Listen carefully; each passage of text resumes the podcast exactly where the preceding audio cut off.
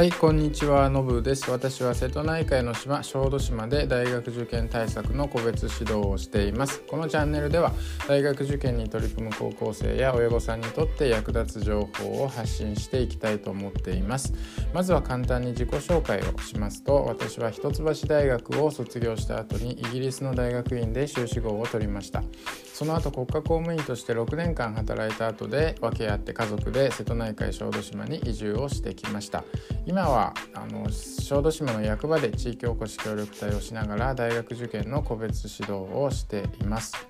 はい、えー、第9回目の今日はですね浪人してでも難関大学に行くべきかということについて考えたいと思います。浪人してでも難関大学に行くべきでしょうか、えー、皆さんはどう思われますでしょうか、えー、私の答えは基本的にはノーになります。えー、極力現役の時に受かった大学に進学をして早く大学生になってほしいというのが私の個人的な意見です、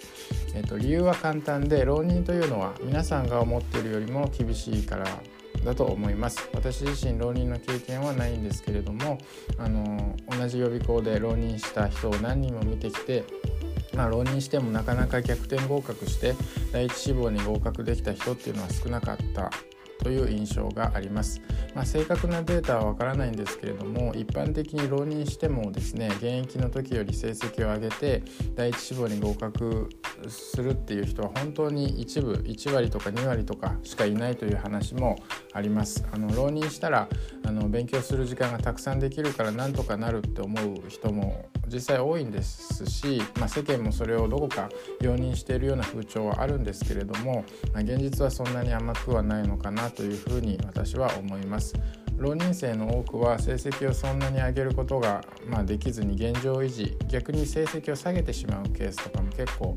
あるんですね。あの大学受験は文系でも理系でも範囲が膨大で覚えることがあまりにも多いです、まあ、これだけの情報を頭の中でこう維持するっていうだけでも相当なエネルギーを使うと思うんですね現役生は学校に通って毎日のリズムも保ちやすいし、まあ、緊張感の中で自分を追い込んでいって、まあ、成績も上げていきやすいんですけれども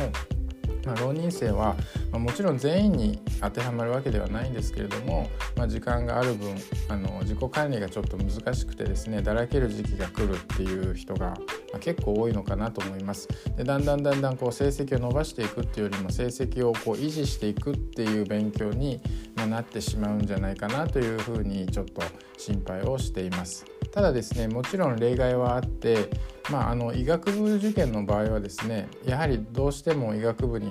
入らないと、まあ、医者にはなれないということで、まあ、浪人は仕方がない面もあるのかなっていうのは私もそう思います。あとはまあ東大京大とか、まあ、旧帝大とか、まあ、最難関の大学って言われるような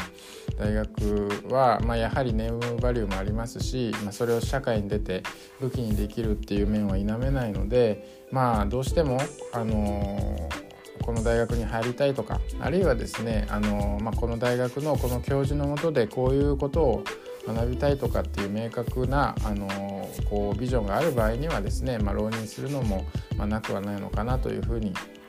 思います。あのまあ、ただですねあの、まあ、次第文系とかでですねあのマーチにはあの受かったけどあの浪人して早慶に行きたいっていうような感じだとですね私の個人的な意見としては、まあ、浪人しても早慶に行ける保証はあのあんまりないというかですね、まあ、受験は本当に何があるかわからないのであの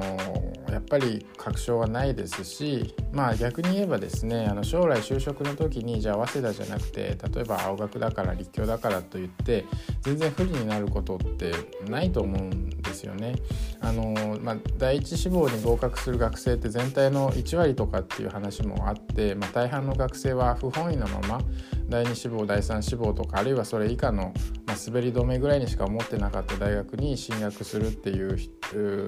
感じなんだと思います。でそれでもですね私の意見としてはやはり進学して大学生になってほしいと思いますあの悔しい気持ちがあるんだとしたらその気持ちをバネにして将来のための、まあ、勉学であるとか、まあ、部活とかですねあの新しいことにこう挑戦をしていって自分の能力とか価値をどんどん高めていってほしいなというふうに思います。まあ、それが、まあ、どこの大学に行ったっていうですねネームバリュー以上の価値になるというふうに思いますしあのそれをこう就職なりですねその後の進路にあの生かすことっていうのは当然できると思います。逆にですね、まあ、東大とかすごくいい大学に第一志望で受かったとしてももう頑張りすぎちゃってもう燃え尽きてしまってその後目標を見失ってしまってもう平気で何年もダラダラあした暮らしを送ってしまうような学生っていうのを私実際に見てきたので、まあ、あの大学にさえ進めばですね人生っていうのはあの逆転できる部分があるのでどんどんどんどん先に進んでいってほしいというのが、まあ、私の個人的な意見になります。はい、えーと、今日はあのこの辺りで終わりたいと思います。ありがとうございました。